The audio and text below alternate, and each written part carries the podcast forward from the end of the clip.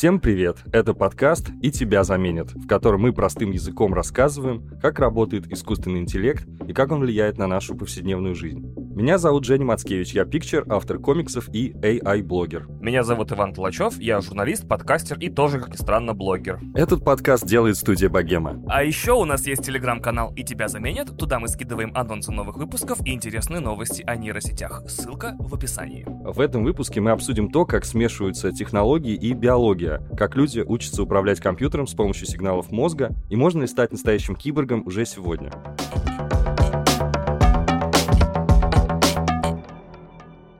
Вот мы спрашиваем, можно ли стать киборгом, а на самом деле первый документально зафиксированный и юридически признанный киборг, он уже существует. И его зовут Нил Харбисон. Так-так-так, интересно, интересно. Он родился в 84 году с врожденной ахроматопсией. Это такое редкое заболевание, из-за которого он не может различать оттенки цветов, то есть он отличает только оттенки серого цвета, а другие цвета не может видеть. То есть мир для него это такой черно-белый фильм. То есть не повезло парню. Это реально очень редкая штука. И для него это было тяжело, потому что цвета в мире мире они же повсюду, да, обычные люди постоянно упоминают их в повседневной жизни. Мы можем вспомнить с тобой такие устойчивые выражения, там, желтые страницы, если кто-то из наших слушателей еще помнит, что это, да, там, красный крест, зеленый чай, розовая пантера. То есть э, цвета упоминаются в таком количестве словосочетаний, что цвет вообще невозможно игнорировать. А он вообще не понимает концепцию даже, да, что это такое. С ума сойти. Это вызывало его и зависть, и интерес. Нужно сказать, что уже в детстве он начал интересоваться искусством, а после школы сумел поступить в Институт изобразительных искусств Алехандро Сатореса. Но ему пришлось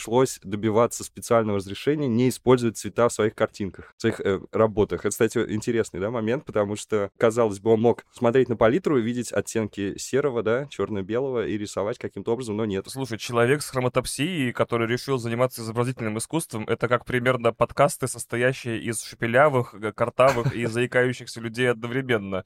Это же типа, люди, которые, получается, используют все свои слабости, чтобы превратить их в силу. Очень достойно уважения, на мой взгляд. Хотя и странно, человека было миллион других работ, он такой, нет, раз у меня такая фигня, я буду рисовать картины. Да, разница только с подкастером, потому что подкастерам не нужно добиваться разрешения, да, на то, чтобы делать подкасты. А был и подкастерский комитет, приходит, здравствуйте, они такие, скажите шалаш. Я такой, шалаш. Они такие, до свидания. Что ж такое-то, господи. Вернемся к Нилу. В 2003 году он услышал доклад по кибернетике о том, как цвет можно преобразовывать в звук. И это кардинально изменило его жизнь. Нил попросил автора доклада разработать программу специальную, которая с помощью видеокамеры камеры считывал бы цвет и преобразовывал световые волны в звуковые. И тот дядька согласился, назвал ее iBorg. Все фанаты Стартрека... iBorg. Сейчас О, вздохнули, да. себе. Потому что в «Звездном пути» там раса киборгов, она как раз называется Борг, и сейчас, забегая вперед, скажу, что девайс, который превратился iBorg, он, кстати, напоминает немножечко технологии Стартрека. Но бета-версия программы, она получилась очень громоздкой, и не нужно было надевать антенну на голову. От затылка у него спускалась целая связка проводов, подключалась к ноутбуку, который был привязан к спине ремнями, а звук шел через большие наушники. То есть вот такая вот прям трушный киборг такой. Еще за собой тележка с аккумуляторами для всего этого богатства. Естественно, конечно. естественно, да.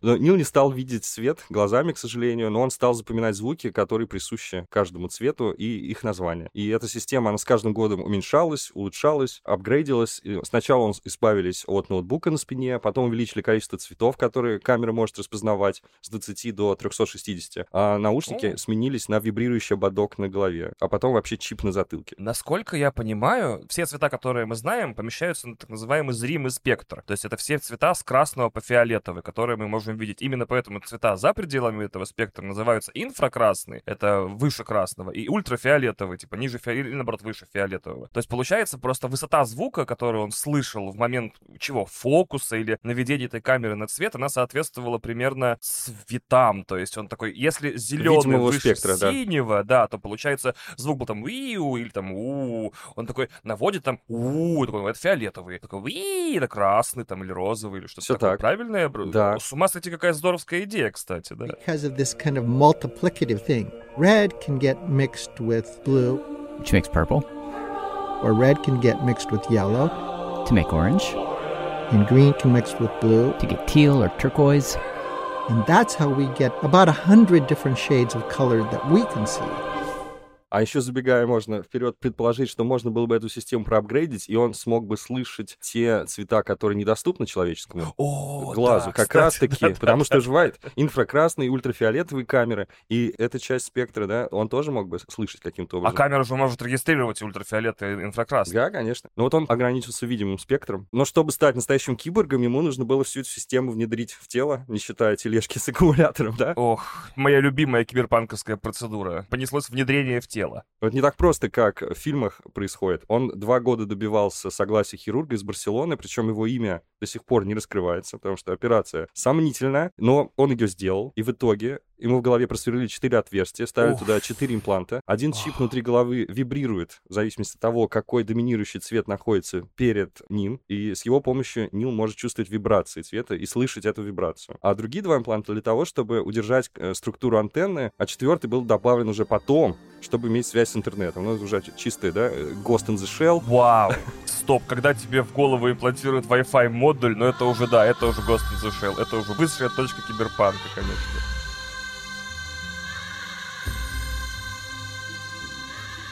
Сама антенна, причем, была интегрирована в кость. Восстановление после операции у него заняло два месяца, и кости э, и айборг, они срослись. И теперь, если кто-то прикасается к камере, то Нил чувствует, как будто его трогают за ногти или зубы. То есть это прям часть его тела, фактически. Вау. Да. Какой кошмар. Кошмар. Кстати, погуглите, как Нил выглядит, потому что он очень импозантный юноша, там с необычными прическами, и одевается он очень интересно, о чем я сейчас расскажу, как он подбирает э, цвета в одежде. И вот эта антенка, она выглядит, знаете, как у рыбы-удильщика.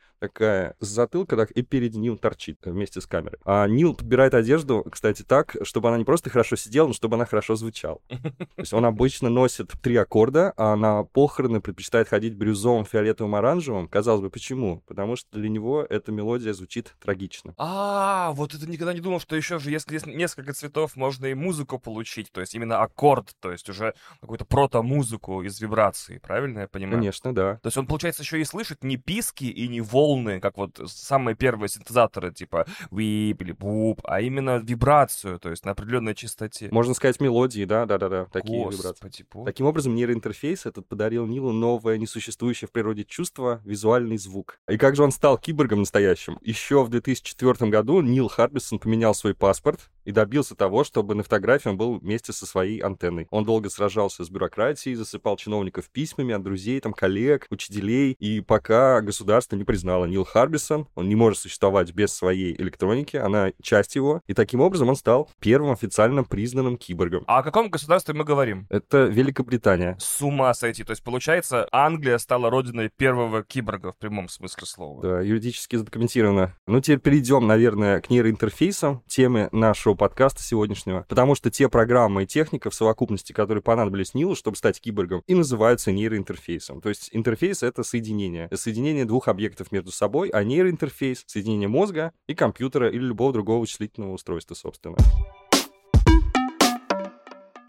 Окей, с Нилом все понятно. Ждем истории, которую ждет любой молодой человек. Это как вот человек заменил себе руки на как у Джакса из Mortal Kombat, да? Вот это вот единственное, что всех мальчиков интересует. Как, как когда это возможно и насколько быстро это настанет. Fatality. Теперь расскажи мне, пожалуйста, про нейроинтерфейсы. Что явно Нил был не первым, кто это попробовал. Явно вопрос о том, чтобы мозгом руководить электроникой, появился давно. Было что-нибудь на этом поле сделано до этого? Как они работают? Когда появились первые технологии? И вообще, что это такое и когда? Наконец-то мы сможем это выживить себе. Да, сто процентов, потому что Нил просто юридически признанный киборг, а исследования такого способа управления компьютером, они начались еще в 70-х годах в Калифорнийском университете в Лос-Анджелесе. И в 90-х только, спустя 20 лет, после большого количества экспериментов на животных, в организм человека были имплантированы первые устройства, которые были способны передавать какую-то биологическую информацию от тела человека к компьютеру. То есть вот в 90-х годах начались опыты на людях. В 98 году американский невролог Филипп Кеннеди впервые вживил нейроинтерфейс в мозг Джонни Рэя, может быть, кто не знает, такого художника-музыканта.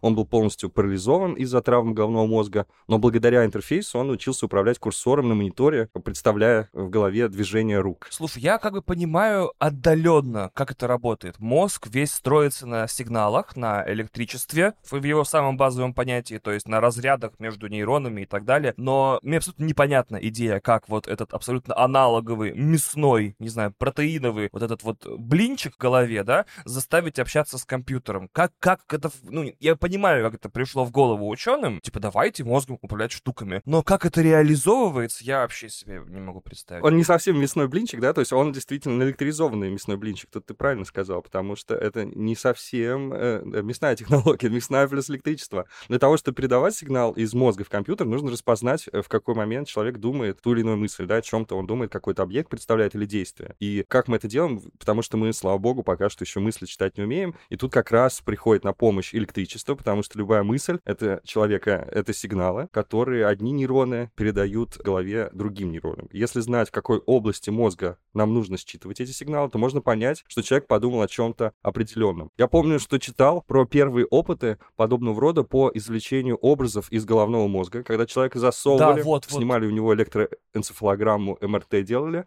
и просили думать о простых объектах. Квадрат, крест, цифры какие-то, буквы. Записывали огромный массив этой информации, всю активность мозга вообще. То есть это огромные действительно объемы данных. И потом таким образом как бы обучали систему. Потом, когда человек снова садился в этот аппарат, снова снимали у него, уже сканировали мозг, но мы не знаем, о чем он думает. И он просто усиленно думал о каком-либо объекте из тех, на которых обучали. И на компьютере такие туманные образы вырисовывались. То есть он думал о квадрате, вырисовывался квадрат, он думал о крестике, вырисовывался крестик. Это были первые опыты такого рода. Потом уже в конце мы с тобой поговорим, к чему все это пришло сейчас. Потому что реально сейчас Ваня уже сидит в шапочке из фольги, сворачивает прямо на коленке, потому что действительно пришли к более точному извлечению образов из головного мозга. То есть, чтобы понять, о чем человек думает, нужно считывать сигналы мозга. Поэтому нейроинтерфейсы постоянно считывают электроэнцефалограмму, то есть электрическую активность мозга. Когда наш мозг образует нейронные связи и передает сигналы между нейронами, мозг излучает электрические импульсы. И, соответственно, компьютер расшифровывает эти импульсы и преобразует в команды для внешних устройств. То есть вот такая, на самом деле,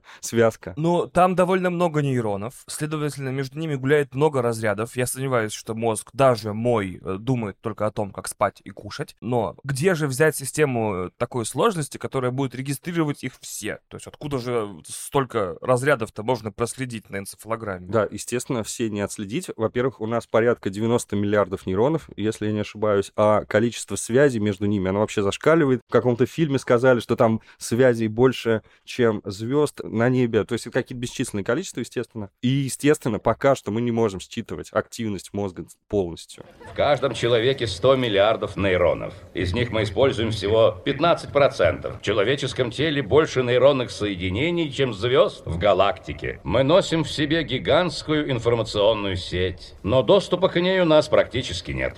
Ну, электроэнцефалограмму можно считывать по-разному и зависит от того, что мы хотим сделать. Иногда достаточно пары электродов на голове, а иногда нужно больше сотни электродов в специальном шлеме, которые будут измерять все изменения на поверхности мозга. Иногда и этого не хватает, и нужно внедрять электроды прямо в мозг. Ох, Про шлем всем понятно нам, кто Мгм. смотрел «Людей X Вспоминаем сразу шлем Церебра у профессора Ксавье. Ну, вот сейчас будем разбираться с остальными методами.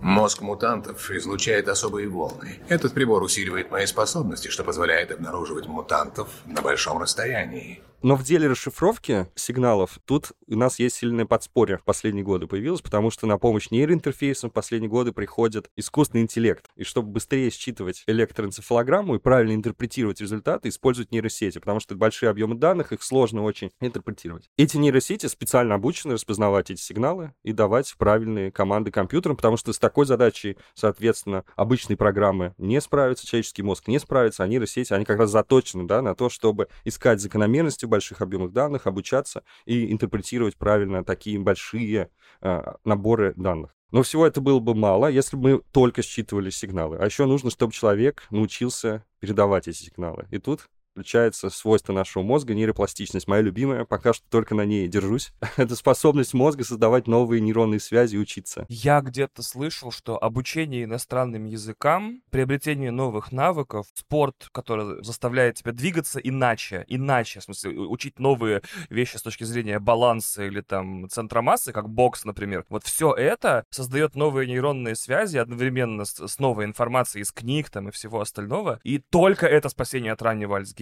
Да, это новые для тебя абсолютно ощущения, новые Да. способы управления телом и, соответственно, заставляет мозг со скрипом, но работать и новые нейросвязи строить. Вообще сам мозг очень быстро учится подавать нужный сигнал для активации какого-либо действия. Это похоже как раз на то, как ты учишь новый язык или как ты учишься кататься на велосипеде. Со стороны кажется, что ты просто много раз пробуешь. На самом деле все это время мозг ищет правильные контакты. То есть как раз вот то, о чем мы говорим, он учится, да, приноравливается к этому способу передвижения или к этому способу организации слов в предложении и так далее. И также работает с нейроинтерфейсами, потому что благодаря адаптации мозга человек перестает видеть разницу между управлением курсором мышкой и управлением мозгом. Точно. То же самое и про приставочные видеоигры, можно сказать. Э, Геймеры, которые играют там десятилетия и много-много лет в видеоигры, уже не задумываются о том, что у них в руках геймпад. Мы точно знаем, где какая кнопка, куда нужно что двинуть, с какой э, скоростью пойдет движение в ту или в ту или в ту сторону. А люди, которые, например, только-только в первый раз берут геймпады, например, супруги геймеров или девушки их, или даже родители, они вообще не в состоянии понять, что одним стиком крутишь головой, а другим двигаешься. Для них эта идея еще абсолютно в новинку. Если я правильно понимаю, мозг — это такая, значит, желеобразная субстанция, может быть, не совсем желеобразная, ну, короче, студень такой, да, который закрыт в костяной тюрьме, так я называю череп, который еще обтянут на всякий случай кожей, на которой еще время от времени у некоторых людей, кроме Брюса Уиллиса, растут волосы. Брюс Уиллис устаревший пример, сейчас, конечно, моднее Джейсон Стэтхэм, но я за винтажные отсылки. Значит, получается, что если я хочу представить квадрат, мне надевают шлем на голову, который считывает через всю эту вот массу кожи, волос, там, не знаю, и черепа то, что я думаю, но если я хочу представить Мону Лизу, чтобы компьютер это считал, видимо, нужно Ох, мне даже страшно об этом говорить.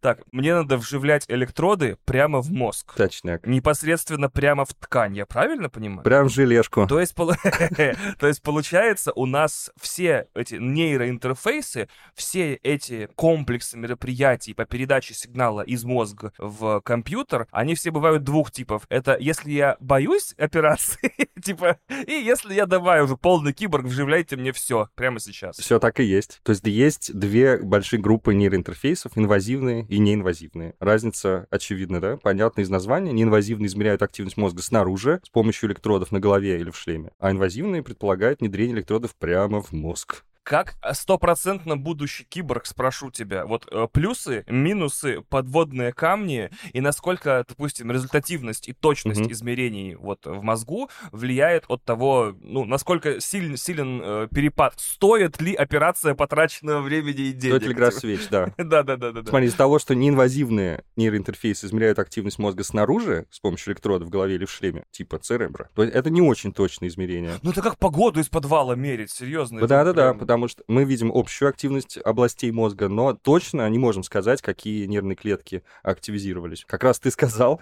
что мозг наш э, желеобразный находится за семью оболочками, там есть и кожа, от кожи есть мышцы, и все это, естественно, влияет на качество распознавания сигнала. То есть на энцефалограмме, которая управляет компьютером, там появляются разного рода артефакты побочные. То есть, например, когда мы моргаем глазами, у нас физически смещаются электроды, мышцы тоже работают на электричество, они тоже вносят свои помехи, у нас там кожа натягивается, все это вносит а, А. огрехи, разного рода колебания нашей головы. Таким образом, вот то, что мы считываем, да, это обобщенная работа огромного количества нейронов под электроном. Поэтому естественно, что неинвазивных нейроинтерфейсов уже практически достигнут предел того, что мы можем считать. Это анализ работы мозга не читал, но осуждаю. Типа, ну ты о чем ты там таком думаешь? Подумал, знаю. примерно Такой, такое, ну да, что-то там вроде, не знаю, колбаса, что-то там мясные изделия, я не знаю. Такой- Ты моргал, ты моргал, там. вот если бы ты не моргал, я бы точно сказал, а ты ж моргаешь, ты ж моргаешь и ушами шевелишь еще. И дышишь. И ды- Да. Но в случае с инвазивными, там еще пока что есть возможности. Для нас, как для потенциальных киборгов, еще есть надежда, потому что этот метод позволяет более точно считывать сигналы мозга, но он сложнее, очевидно. Мало того, что нужно сделать операцию на мозге, внедрить пластинку с электрода в нужное место, ничего не повредив, если есть что Ох. повреждать, естественно. То еще и программу нужно для каждого человека писать индивидуальную заново, да, из-за того, что у каждого мозг отличается немного. Одну универсальную программу сделать, к сожалению, невозможно. Поэтому это не массовая технология, естественно, а такая адресная. То есть, если я правильно понимаю, смотри, тебе делают трепанацию, то есть открытие черепа, э, ну вот это вот снимают костяную пластину с куска черепа треугольного, вот туда вживляют электрод и закрывают обратно на месте все дело, так еще похлопывают на прощание, так тук-тук, типа удачи. А контакт остается, да, чтобы к нему подсоединиться, как правило. То есть Фак, то есть как, подожди, что там, USB в голове, что ли, остается? А про USB это уже отдельный разговор, Ладно, потому окей. что нейролинк, например, хочет э, с USB сделать, да. Больше всего мне интересно, как ты потом себя чувствуешь. Насколько я знаю, в самом мозгу, вот этом в кисельке, да, в этом, в студне, нету нервных окончаний. Ты мозг свой не чувствуешь. Даже когда э, там с ним беда какая-нибудь происходит, вплоть до сотрясений или открытых операций на открытом мозге, то ты не чувствуешь этого. Сам мозг не болит. Да, сам мозг не болит, да, как раз-таки. Болит, видимо, череп, то есть внутричерепное давление там и так далее, я не знаю, что-то там такое. Так вот, получается, ты чувствуешь что-то чужеродное головой? Как вот, мне интересно само это ощущение, когда ты ходишь с чипом, типа, что там тебе холодно, тепло, э, у тебя что там, э, дополнительная, не знаю, фиговинка какая-то на голове, как сережка это ощущается, или как пирсинг, или как что, прям вот это... Очень интересно было бы спросить у тебя, у обладателей этих чипов, да, что и как с этим ходить, и какие ощущения это дарует. Можно ли в баню ходить, да? А можно ли мыться под душем? Да-да-да-да. Не греется ли в бане? Да, я думаю, что кожей головы точно чувствуешь. И вот Да. этими тканями. Потому что как раз есть проблемы с инвазивными нейроинтерфейсами. Почему они быстро изнашиваются? Потому что организм быстро обнаруживает народное тело вокруг пластинки с электродами, и там отмирает нервная ткань, и поэтому Вау. приходится делать повторные операции. То есть решением являются такие вещества, которые обрабатывают эти микросхемы, покрывают микросхемы, и тогда они могут обрастать нервными тканями, но это пока еще только на бумаге, это нереальная технология. Но в целом, это то, о чем не говорят нам как раз-таки в киберпанк произведениях, проблемы с отторжением, проблемы с э, тканями, которые вокруг нарастают. Конечно, будешь чувствовать, что какая-то штучка. Не говорят в киберпанке, Ну, как раз- постоянно об этом говорят. В самом жестком киберпанке Самым жестким всегда, говорят. да, самый дорогой имплант, на который ты дольше всего копил, всех братюнь кинул, ограбил 14 банков корпорации и купил, он у тебя отторгается, потому что ты забыл денег на иммуносупрессоры накопить. Краткий пересказ аниме Киберпанк, да, там как раз это вообще главная проблема. Ты либо мазохист, либо... Ладно, дам совет. Не используй его чаще двух раз в день. Три раза максимум. Даже если тело выдержит, кукуха точно нет.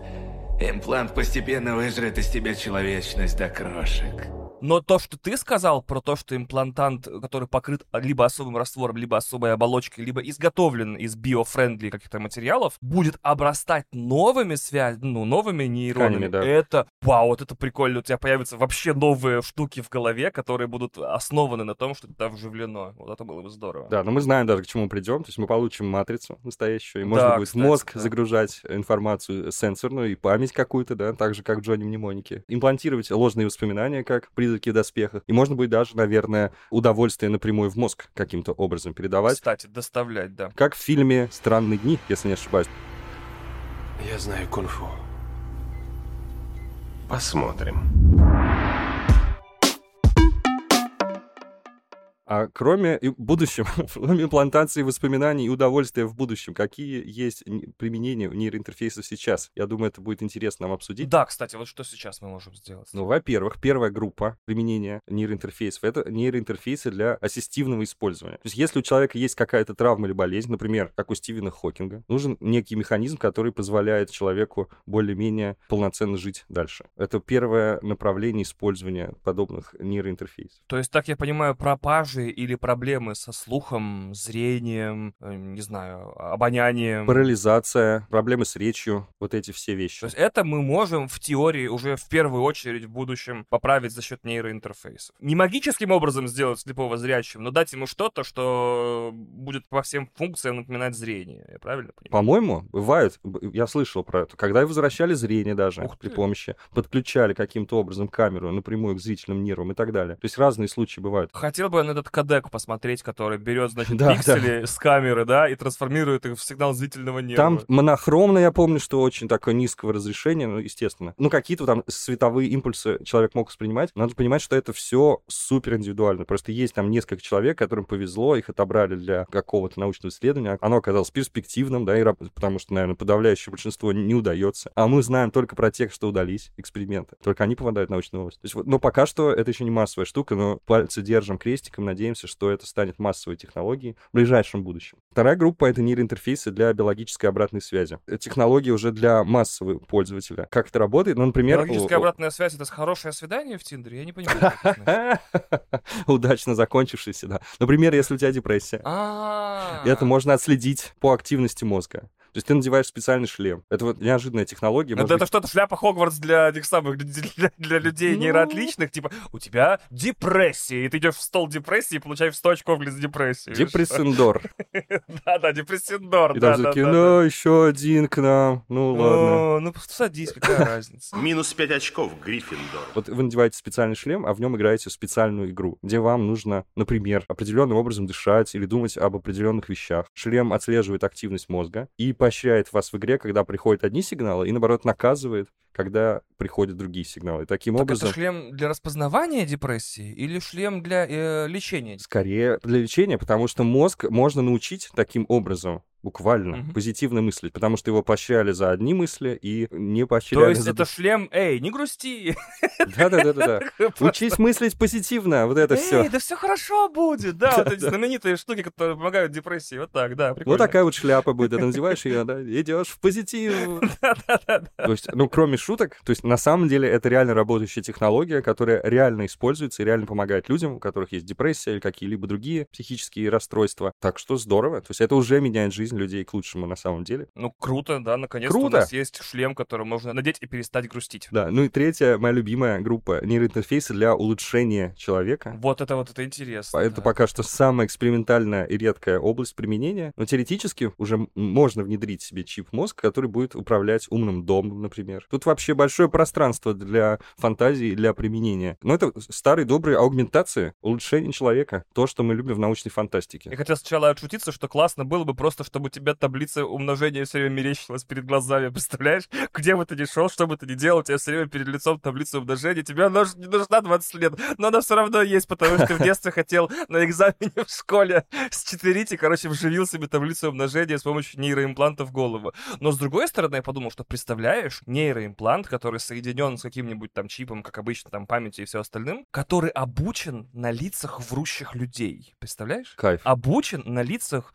врущих людей, и он тебе вызывает, ну, дискомфорт, не знаю, там, каким-то образом, или вот это жужжание, вот эту вибрацию в голове, или издает какой-нибудь звук, когда его обученность совпадает с тем, что ты видишь на лице человека. Вот, я подумал, что некоторые вещи, которые мы считаем либо магией, либо суперспособностью, либо каким-то, а, а, не знаю, даром, возможно, да, или, не знаю, для чего нужно много-много-много разных образований от психологического до психиатрического до актерского и так далее, это может быть заменено на чип, который просто разнает, как выглядят врущие люди. Да, с дополненной реальностью. Вау! То, о чем писал Артур Кларк. Любая более-менее развитая технология неотличима от магии. Да. Класс. Скорее бы дожить до такого будущего. И причем, да, количество э, применений этой штуки, я так понимаю, будет вообще ограничено только фантазией, в принципе. Хочешь хоть машину управляй, не знаю, из дома.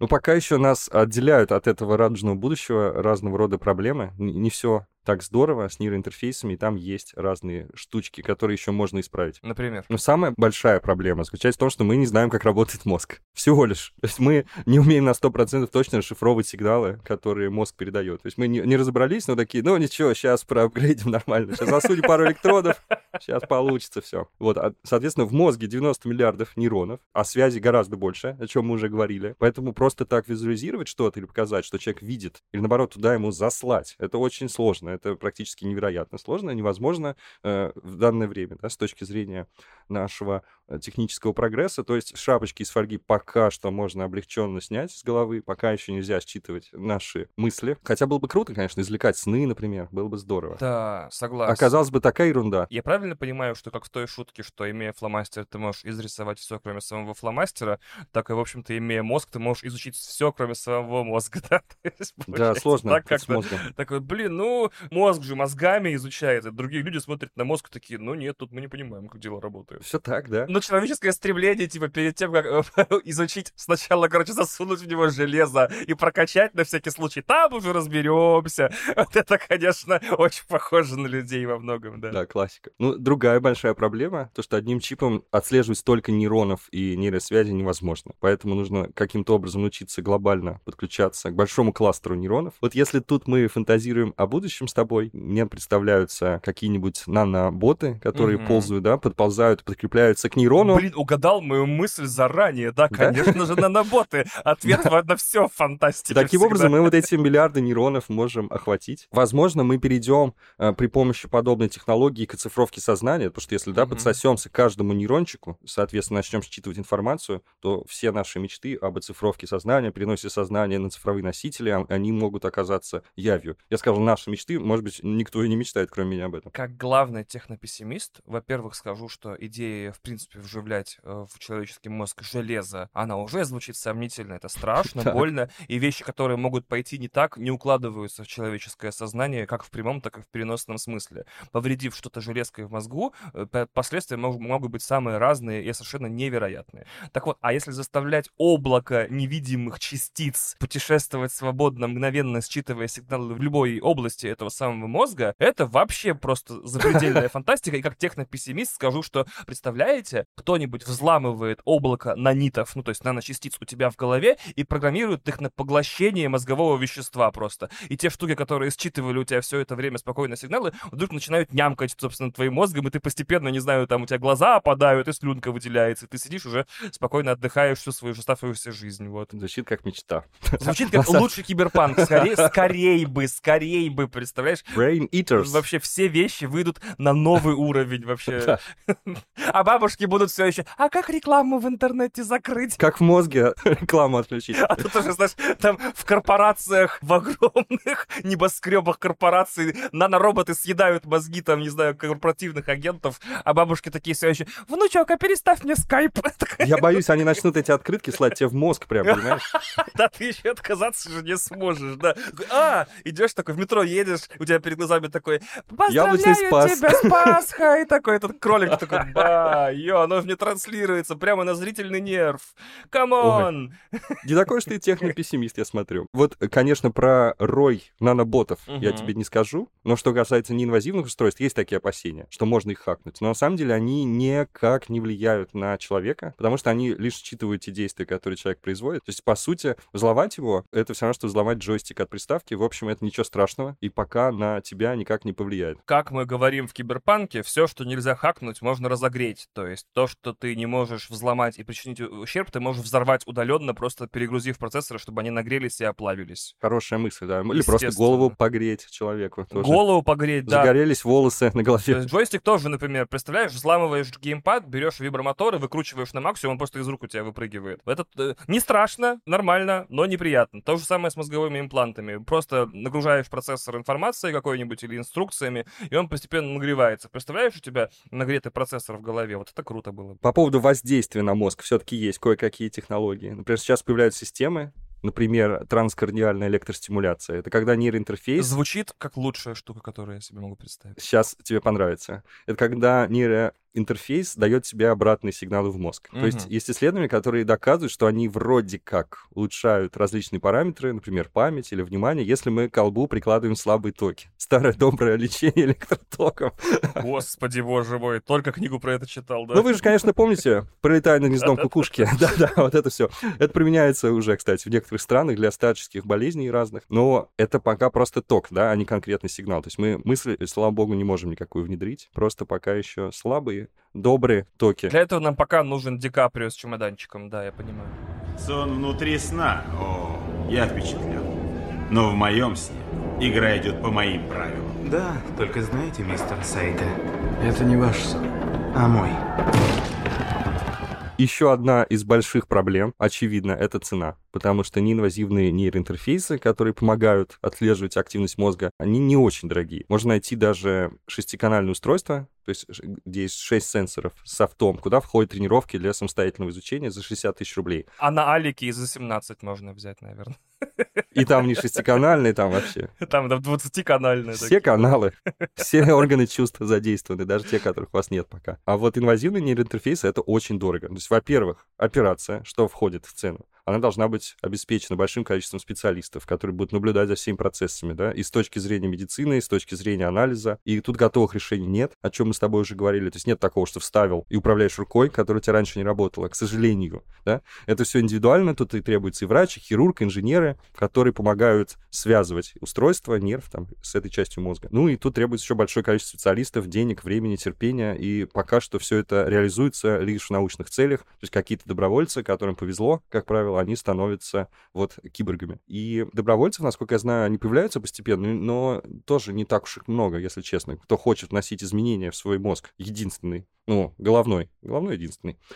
вот. Так что это такая, наверное, главная проблема эксклюзивности этой технологии пока еще. То есть есть варианты бюджетные, общедоступные и которые подходят любому, а есть супердорогущие, мегаиндивидуальные варианты, где нужно целый отряд специалистов собрать, потому что каждый мозг индивидуален и каждое все индивидуально, и они вокруг тебя будут еще несколько месяцев крутиться до операции, я так понимаю, брать анализы, изучать, там где-то проектировать, оперировать тебя, потом еще несколько недель или месяцев следить за твоим, как его, господи, восстановлением и так далее далее, и так далее, и так далее. Что, калибровать будут, обучать да, себя, то есть, то есть следить за как бы сопряжением устройства и мозга. То есть пропасть между инвазивным и неинвазивным вообще комплексом мероприятий сейчас огромная. То есть просто шлем напялил или реально на полгода просто превратил свою жизнь в больницу. И инженеров еще набрал, я так понимаю.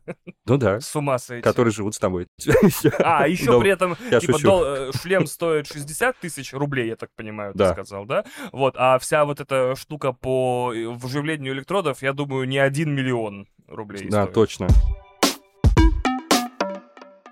Но зато есть прогресс, есть крутые результаты. Недавно, вот просто недавно, несколько дней назад вышла новость очередная про то, как речевой нейроинтерфейс помог парализованному пациенту, который не может говорить из-за заболевания. То есть методика та же, интерфейс подключается к мозгу и декодирует нейронную активность. И, соответственно, активность конвертируется в текст. А потом даже в звук. Теоретически можно, да, уже есть нейросети, которые синтезируют. Можно даже голос человека этого воссоздать. И я видел, что они там сделали даже какого-то цифрового аватара примитивного, который вот говорит голосом этого человека человека. Но и суть в том, что эти новые нейроинтерфейсы, они очень быстрые, потому что они декодируют речь со скоростью 62 слова в минуту. И был результат, там, если не ошибаюсь, другая пациентка, она смогла произносить в кавычках 78 слов в минуту. Это на самом деле реально очень быстро, потому что раньше было 18 слов в минуту. Это очень круто, потому что штука приближается к скорости естественного человеческого разговора это где-то 160 слов в минуту. Не все, конечно же, распознается, потому что там словарь 125 тысяч слов, довольно большой, кстати. А уровень Очень ошибок где-то 23%, то есть декодер распознает не все слова, но то, что 70% речи, в кавычках, реализованного человека мы можем понимать, это уже очень круто, по-моему. Я правильно понимаю, что она думает слова? 100%, да. А вот как раз-таки интерфейс их э, озвучивает. Да-да-да. Офигеть. Ну, там несколько нейросетей, да, естественно. А, ну еще да-да-да. Там есть декодер, кадр, есть текст-to-speech классический. А интересно, потому что мы знаем, какие центры активируются при произношении каких букв или звуков, или эта штука работает больше на образах, или как вообще, как это происходит? Или она в голове думает слова, как речь? Она в голове думает слова. С ума да. сойти. Потому что я вот даже не понимаю, как вот железка способна это считать. Типа, когда ты говоришь «стол», у тебя вот так вот нейроны бегают. А когда ты говоришь «стол», у тебя вот так вот нейроны бегают, мы знаем. Ну, слава богу, есть нейросети, потому что мы с тобой не понимаем, но вот такой объем данных нейросети нейросеть способна сопоставить со словом стол. И такая говорит, да, вот это сейчас такая активация произошла, это стол. Такая, стол.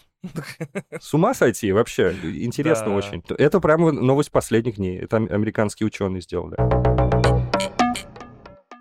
Да, ну, давай поговорим чуть-чуть про стартап Илона Маска Neuralink, потому что тоже такая на слуху штука, самая известная, наверное. Это тоже интерфейс для подключения мозга человека к USB-C, но пока что они не получили разрешения на опытах на человеке, и, но и понять, работает или нет, пока что нельзя, потому что в лабораторных условиях, в теории вроде как работает, но на человеке еще нет. Но обещают такое вообще. Говорят, что люди, которые себе подключат Neuralink, они смогут слушать музыку прямо с чипа. Уже неплохо. И даже они смогут управлять управлять и контролировать уровень гормонов своих для собственного блага, как они сказали. Они не будут слушать музыку, они будут ее слышать. Слышать. немножко разные Да, да, да, да, да. кажется. Да, согласен, согласен. Но представляешь, то, о чем мы с тобой как раз упомянули, что можно будет справляться с тревогой, соображать, впрыскивать себе гормоны, там, серотонинчик, дофаминчик, пожалуйста. Да. Кстати, сколько интервью Илон Маск не давал по поводу нейролинка, я слушал несколько. Так. Он все время не опускается до каких-то подробностей. Мне же интересно, как и любому обывателю, ухватить какую-то идею, типа, я смогу пробивать с ноги бетонную плиту. Это моя мечта, как человека, который все детство провел, да, в видеоиграх и молодость, кстати, тоже, да. Вот. Или я смогу думать в два раза быстрее и так далее, и так далее. К сожалению, все, что он говорит, укладывается в довольно простую и в то же время совершенно непонятную парадигму. Типа, мы и так являемся нейроинтерфейсами. Сейчас мы, как люди, являемся нейроинтерфейсами между своим мозгом и своим, внимание, смартфоном. Мы уже привязаны к электронике абсолютно полностью. И ну, части наших тел, то есть руки, глаза, служат для того, чтобы превращать наши мысли и то, что мы думаем, э, в интеракции с нашим смартфоном. А теперь представьте, что между тобой и твоим смартфоном не стоит ничего, говорит он. Я такой, ну и чё? Ну и как, и чего, и какие бонусы это мне дает. Он говорит, мол, ничего не понадобится гуглить, у тебя вся информация будет сразу. Типа, вот ты только задумался о том, тебе приходит ответ, как бы как мысль, в виде мысли или в виде чего-то еще. Проблема в том, что он никогда не приводит конкретику. Две или три классных новых возможности, рассказанные вслух, были бы гораздо полезнее, чем объяснение того, что у тебя теперь просто не будет рук и глаз между тобой и телефоном. Но это в далеком будущем. Пока что речь идет все-таки тоже не э, о помощи парализованным пациентам, а о способности восстановления речевых функций или там каких-то моторных То функций. есть, скорее, пока что это просто медицинское устройство, нежели Пока что, да. да. Пока да, но а им же нужно продать э, образ будущего, что будет так вообще, будет так круто, мы вообще будем быстрее Ну, пока думать. он продает будущее, это типа место без инвалидов, проще говоря, вот. Типа, или без людей с ограниченными возможностями. Да, уже неплохо, но Да, то есть, если, например, все эти стартапы по производству бионических конечностей, они займутся теми, кто лишился рук и ног, то вот мы займемся теми, у кого поражение пришлось на мозг. Я такой, окей, то есть будущее это просто очень хорошая медицина. Нет, будущее это возможность перепрыгивать пятиэтажный дом, или пробивать бетонную стену. вот, или отрывать башню танку руками. Где, где мое будущее? Где мое будущее? Где мой э, 77-й год? А я тебе расскажу сейчас, не только же заграничные ученые работают над этим, есть и отечественные, есть такая интересная связь между мной и нейроинтерфейсом российским, который называется «Балалайка». Прикол в том, что я делал А, для них логотип. Как же? Да, название забавное. Я сделал для них логотип, и я, мне стало интересно перед выпуском, а где они, что с ними случилось. Вот они мне сказали, у нас нейроинтерфейс называется балалайка, окей, нужен логотип. Я им нарисовал. И загуглил, и оказалось, что они не стояли на месте, что-то сделали. И вот они сыграли в Doom с силой мысли с помощью этого нейроинтерфейса. Вот, посрамлен Илон Маск. Сможешь играть в Doom силой мысли. Да, без клавиатуры и мыши. Так-то. Ну вот поэтому это одно из возможных применений, мне кажется, нейроинтерфейсов. То есть можно применять в киберспорте и управлять персонажами напрямую при помощи головного мозга. Тоже интересное такое следствие, неочевидное. В западном твиттере говорят, что русские шпионы владеют тайным искусством типа deception и типа, mind control, which is called маскировка.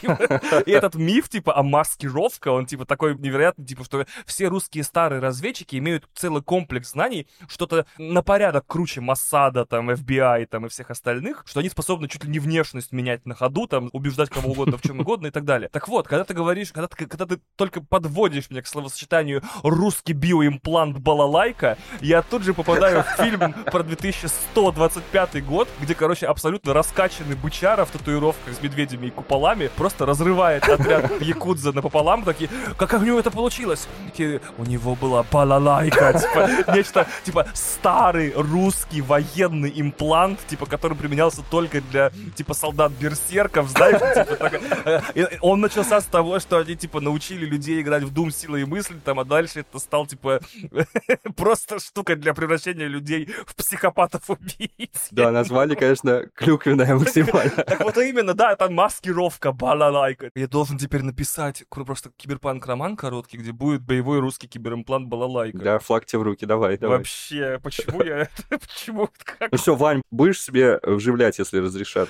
Балалайку? Ну, ну, желательно нет. желательно. Желательно не балалайку. Да, скорее всего, одним из первых. Приставках. Только знаешь, чего я боюсь? Я тебе честно скажу. Единственное, чего я боюсь, что в случае, например, если ты покупаешь себе отсталый ноутбук, например, да, или не, ну, не совсем актуальный, ты его можешь поменять. В случае, если ты покупаешь себе старый компьютер, ты можешь поменять в нем запчасти. И вообще, в принципе, каждая приставка сменяет новую через 6-8 лет. Говорю я только об электронике, о которой имею какое-то представление. Мобильный телефон вообще каждый год выходит. Но представь себе, что я вживлю себе, например, в первой массовой волне нейролинк Илона Маска, версия 1.0, то есть когда он только выйдет. Потому что я тоже хочу, не знаю, что-то делать своим мозгом, чего им никогда не делал. Что если нейролинк 2 выйдет буквально через год или два или три, окажется лишен всех каких-то нюансов неприятных или каких-то там глюков и будет обладать в сто раз большей функциональностью. Мне что, опять под нож ложится? Вот в чем прикол. Об этом никто не думает, что массовая эта технология будет становиться очень медленно и, и тяжело, потому что каждый человек будет в голове решать уравнение. А сейчас уже можно лечь под нож? Или нужно немножко подождать перед тем, как выйдет еще более крутая версия, понимаешь? iPhone легко поменять, чип в голове поменять трудно. Вот что меня пугает. Тут нужно, наверное, сказать про особенность нейролинка, потому что там нету, по-моему, вживления непосредственно в ткани мозга. У них там технология такая, что выпиливаются круглые отверстия из черепа, и эти Да. куски черепа заменяются как раз на пластины. То есть там какой-то зазор между мозгом и черепом есть. Ну и тут я думаю, что все новые версии нейролинка, они будут касаться именно ПО, программного обеспечения, да, то есть софта. Так же, как с роботами Boston Dynamics. Мы знаем, что вот есть робот какой-нибудь, не знаю, как собака, Спот, да, например? собака, Спота. да. Да, пусть спот будет мини. Он не меняется, его конструкция не меняется, они лишь, э, когда он обучается новым трюкам, там он сегодня сделал сальто, завтра там с вертушки прописал кому-то. То есть это не потому, что они ему новую функцию добавили на уровне аппарата. Они написали ему софт, позволяющий делать сальтухи, да, да. Да, они мо- оптимизировали его код, они придумали, как его балансировать лучше. То есть они все, они все время будут накатывать новые программные вот эти штучки. Так что, возможно, возможно, в следующей версии нейролинка они будут э, касаться ПО все же. А я думаю, что представляешь, что это все равно, что ты в 2006 году вживляешь себе в голову первый iPhone, и через 15 лет, короче, сейчас Ну такой, да. все ходят с 14 у тебя первый в голову вживлен. Ты такой, ну я подумал, что я буду киборгом. Ну ты придурком будешь, а не киборгом. Разумное опасение. Ну что ж, на старости сделаем тогда, когда уже нечего терять. Да, да, уже самые крутые сделаем, да, прям. Все, решили. Neuralink 8 просто вообще. Шикарно. И еще из виска USB Type-C торчит, можно, не знаю, сны скачивать и музыку закачивать. Зато представляешь, какая разница теперь, какого размера у тебя, хорошее начало фразы, да, планшет, ноутбук или телефон, если ты можешь смотреть кино прямо у себя в глазах. Вау, вот этого я хочу. Типа сел в кресло, глаза закрыл, Закрыл глаза, смотришь да. кино. Смотришь кино, все. Всегда мечтал об этом. Как доктор Стрэндж. Вообще. Помнишь, он там во сне книжки читал там. Да, да, да. Ника- никаких больше этих очков виртуальной реальности. Попробуйте посмотреть «Мстителей» последних виртуальной реальности. За три часа у тебя и череп разжимает, и плакать в них неудобно, когда Спайдермен возвращается. Вот, а тут прям оно. Прям вот закрыл глаза, сел в кресло. Что ты делаешь? Я кино смотрю на самом большом экране с самым лучшим звуком. Причем еще, может быть, даже на удвоенной скорости или на утроенной. Быстро очень так. О, не, ну это как... Ну, как За ну 30 это, секунд, ну, а для тебя ну, субъективно блин. было нормально, понимаешь, да? А, я по... О, точно, мы же время воспринимаем с собой. Ты можешь реально за секунду посмотреть фильм, потому что ты испытаешь все, что ты испытал, посмотрев фильм. Для тебя не будет разницы, ты фильм посмотрел или на секунду глаз закрыл. Вау, вот это будущее. Вот это Можно да. посмотреть все фильмы.